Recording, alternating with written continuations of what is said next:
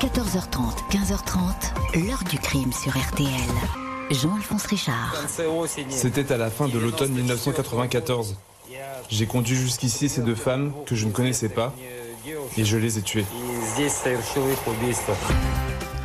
Bonjour, lui-même affirme ne pas se souvenir du nombre exact de femmes qu'il a assassinées.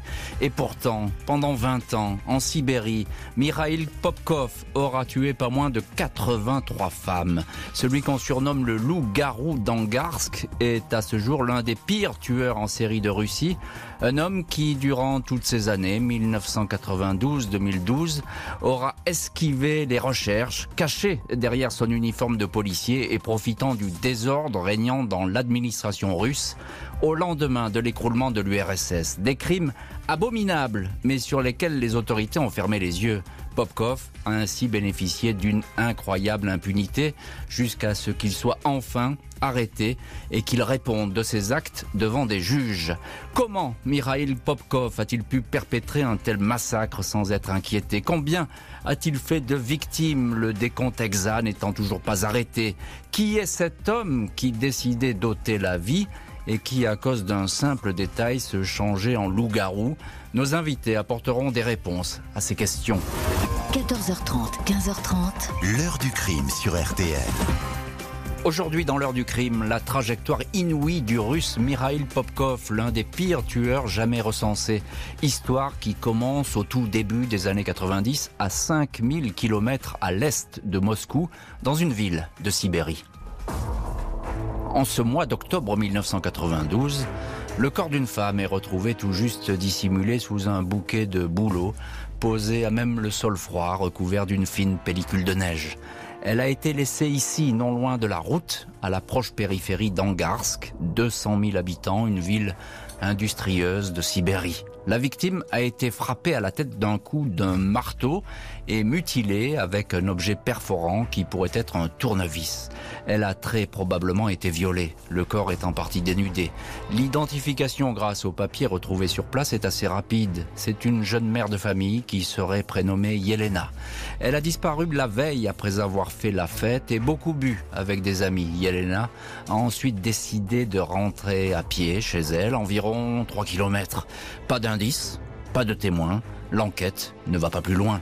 La police locale ne prenne aucune attention à cet homicide, comme elle ne va absolument pas se soucier des autres dépouilles de femmes que l'on commence à découvrir autour d'Angarsk, le long des rives de la rivière Angara et dans des bois isolés, ou encore ces cadavres déposés tout au long de la voie rapide M53, la route qui relie la ville à Irkoutsk, la préfecture. Toujours le même mode opératoire, des victimes massacrées, parfois retrouvées à 200 mètres l'une de l'autre. La plus jeune des victimes, 14 ans, a été abandonnée sur un chantier. Vera Rybakova, 16 ans, a elle été tuée dans un cimetière. Elena Dorogova, la vingtaine, allait à la gare pour retrouver sa mère. Son corps a été jeté dans une tranchée.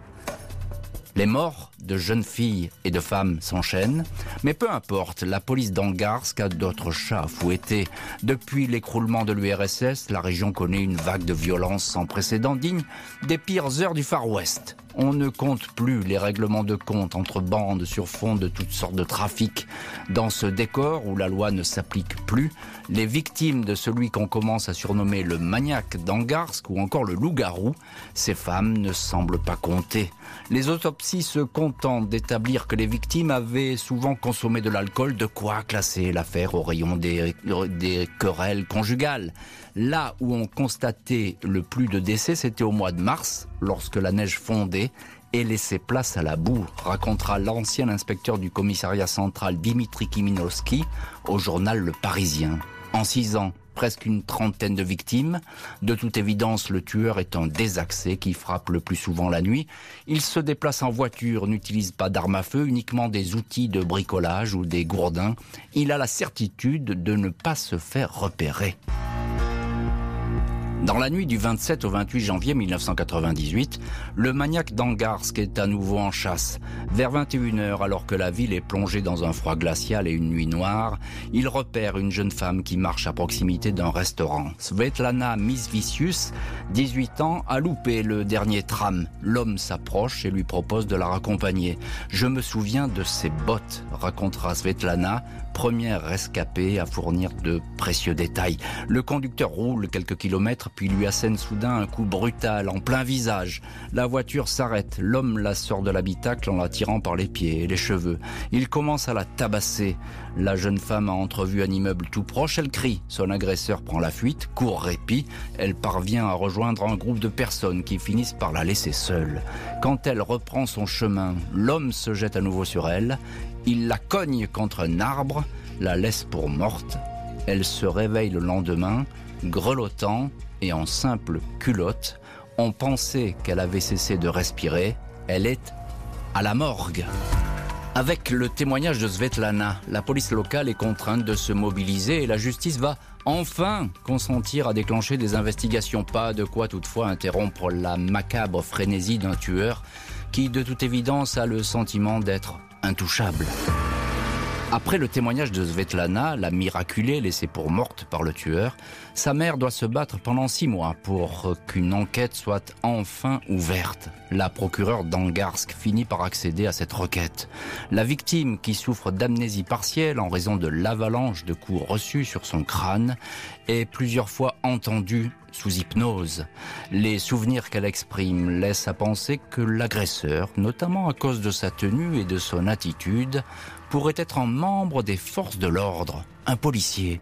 Pas question de laisser prospérer de telles déclarations qui pourraient causer un scandale retentissant. Il est donc décidé de régler l'affaire le plus discrètement possible. Sept policiers, parmi lesquels le dénommé Mikhail Popkov, sont entendus et mis hors de cause. Le procureur régional d'Irkoutsk, la préfecture, trouve toutefois la manœuvre suspecte et délègue sur place son meilleur adjoint, Nikolaï Kitaev.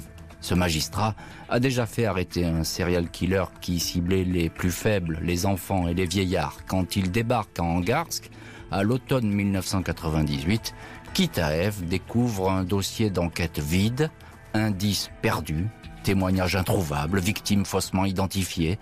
Il sait simplement que le meurtrier frappe à la hache, au marteau, au couteau, au tournevis et au gourdin. 8 décembre 1998, Nikolaï Kitaev dresse un portrait du suspect recherché, portrait qui, avec le recul, est saisissant de vérité. Il décrit un homme de type caucasien qui connaît parfaitement la région, la ville d'Angarsk et ses environs semble n'avoir aucun secret pour lui. C'est un bon connaisseur de la vie nocturne. Il se déplace dans sa propre voiture, il repère ses victimes près des bars ou des restaurants qui ferment à des heures tardives, des femmes qui apparaissent comme des proies faciles dès lors qu'elles ont consommé de l'alcool, des femmes qui ne disposent pas de moyens de transport. Le criminel serait né entre 1960 et 1969. Il aurait donc à cette époque moins de 40 ans. Kitaev estime que ce maniaque est un homme qui déteste les femmes et a décidé de les tuer. Il pourrait s'agir d'un mari trompé. Il n'utilise jamais la force pour faire monter ses victimes à bord et se montre même poli. Le magistrat est persuadé que le loup-garou est un policier. Il ne se doute pas que cette conclusion va rendre son enquête impossible. Début 99, il se voit déchargé des investigations après avoir écrit que la police locale fait de la résistance ouverte sur ce dossier. Enquête ou pas enquête, le tueur d'Angarsk a le champ libre. Il assassine désormais les femmes avec une cadence et une régularité inédite. Il lui arrive de tuer les femmes deux par deux. Octobre 1998, Tatiana Martinova et son amie Yulia Kuprikova, toutes deux âgées de 20 ans, sont retrouvées découpées le long de la route M53, des corps tellement martyrisés que les cercueils seront présentés fermés aux familles. Juin 2000, Maria Lizina et Lilia Pashkosvakeya 35 et 38 ans, subissent un sort identique sur la route d'Irkoutsk. Entre-temps, une deuxième miraculée a été entendue. Evgenia Protasova a elle aussi été laissée pour morte en juillet 99. Elle aussi a été tabassée au point de ne plus pouvoir marcher et de perdre la mémoire. Elle se souvient toutefois que son agresseur lui a montré une carte de police quand elle a voulu descendre. Il a tenté de l'étrangler, l'a frappée et l'a abandonnée sans connaissance. Le chef de la brigade criminelle d'Angarsk, le policier Chestopalov, est chargé de l'enquête. Il interroge alors le dénommé Mirail Popkov, policier auxiliaire, discipliné, amoureux de l'ordre, toujours impeccable, habitué à patrouiller en ville à bord de sa Lada Niva personnelle. Chestopalov le trouve bizarre et un peu bavard. L'épouse de Popkov indique que son mari n'est pas un violeur, il serait d'ailleurs impuissant depuis qu'il souffre d'une syphilis. Popkov est un élément bien noté, il est relâché. Mirail Popkov attire les soupçons, mais il n'est pas prêt d'être arrêté dans une ville oubliée, en proie à la désorganisation. Il va encore glisser entre les gouttes et va pouvoir continuer pendant de longues années encore à tuer en toute impunité. Malgré les doutes, et un long interrogatoire mené par le chef de la brigade criminelle d'Angarsk, le policier Mirail Popkov, n'est pas inquiété. On cherche quand même à se débarrasser de cet élément encombrant. Il a été réduit au seul rôle d'assistant opérationnel. Popkov sert de chauffeur et d'homme à tout faire aux enquêteurs. Il va ainsi lui arriver à plusieurs reprises de se rendre sur les scènes de ses propres crimes. Parfois, Popkov indique qu'il veut reconnaître le lieu pour être sûr de conduire l'équipe au bon endroit. Sur le double crime de Maria et Lila, il peut ainsi récupérer son badge de policier qu'il avait égaré la veille. Il racontera que lors de cette reconnaissance, l'une des femmes respirait encore. Il avait achevé à coups de pelle. En 2002, Mirail Popkov est mis à la porte de la police pour avoir frappé sans raison à coups de crosse un homme ivre en pleine rue. On le retrouve agent de sécurité dans une usine pétrochimique, puis reconverti dans le commerce de véhicules, allant chercher des voitures d'occasion jusqu'à Vladivostok. On croit alors que le loup-garou d'Angarsk a disparu, peut-être est-il mort. Il a en fait élargi son rayon d'action. Même si le maniaque se fait soudain moins voyant dans sa région de prédilection, le comité d'enquête russe, équivalent du FBI américain, reste sur sa piste. Jusque-là, la police fédérale, faute de moyens et de coopération avec les autorités locales, a raté le tueur. Mais dès 2010, les choses changent. Au fil des semaines, la liste impressionnante des suspects potentiels, 30 000 individus, est passée à 600 suspects. Les enquêteurs vont pouvoir lancer une campagne de tests ADN, tests jusque-là trop onéreux. La liste suit l'ordre alphabétique. Au mois de mars 2012, c'est au tour de la lettre P. Popkov est convoqué au commissariat d'Irkoutsk pour un prélèvement de salive. Il paraît sur ses gardes. Deux semaines plus tard, les résultats tombent. Le profil génétique de Popkov correspond à 100% aux traces retrouvées sur au moins deux scènes de crime et notamment sur un préservatif oublié. Une erreur technique, dira l'intéressé. L'ancien policier est interpellé à sa descente de train à Vladivostok. Si j'avais eu l'argent, je serais allé me planquer en Australie, lance-t-il alors aux enquêteurs. Le 29 juin 2012 à 15h, le loup-garou est sous les verrous. Mirail Popkov ne va pas échapper à un procès. Il avoue d'emblée 22 meurtres, mais il est toutefois très loin d'en avoir euh, fini avec des enquêteurs qui vont ouvrir une sinistre comptabilité, une addition vertigineuse de crimes.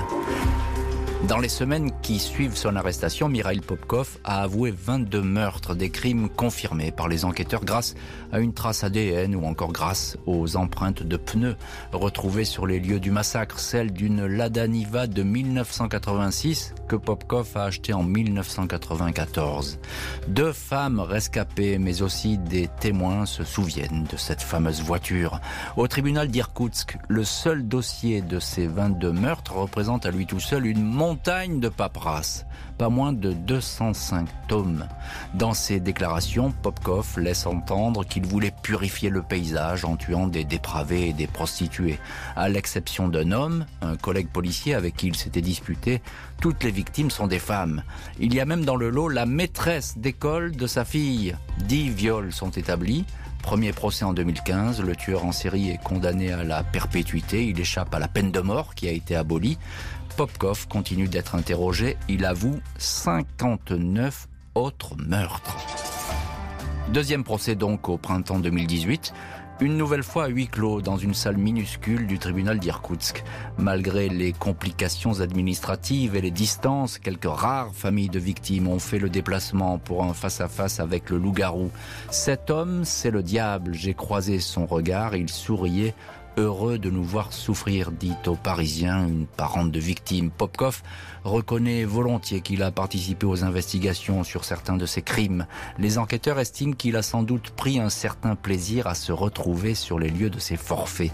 À l'audience, Popkov apparaît, selon les témoins, très calme, très souriant, très sûr de lui, comme satisfait d'apparaître comme une personnalité importante. Les expertises psychiatriques le considèrent comme saint d'esprit, mais un homme qui éprouve un besoin pathologique de tuer, une obsession meurtrière et sadique, la peine prononcée est à nouveau, et sans surprise, la perpétuité. Double peine de prison à vie pour Mikhail Popkov, un cas judiciaire rarissime en Russie. Le tueur va continuer à reconnaître des meurtres, comme si cette liste macabre était sans fin. Un policier le soupçonnera d'avoir tué jusqu'à 200 personnes, estimation jamais étayée. Mikhail Popkov, 57 ans, est détenu au pénitencier de Torbeyevski Central, une prison qui fait aussi office de camp de travail forcé en Mordovie, une région au centre de la Russie. Le tueur en série est employé sur une chaîne qui fabrique des masques sanitaires contre le coronavirus. Il supporte mal les conditions très dures de sa détention. Les autorités le soupçonnent d'être ainsi prêt à toutes les confessions, même les plus fantasques, pour pouvoir être extrait de sa cellule et retourner sous bonne escorte en Sibérie sur les lieux de ses crimes.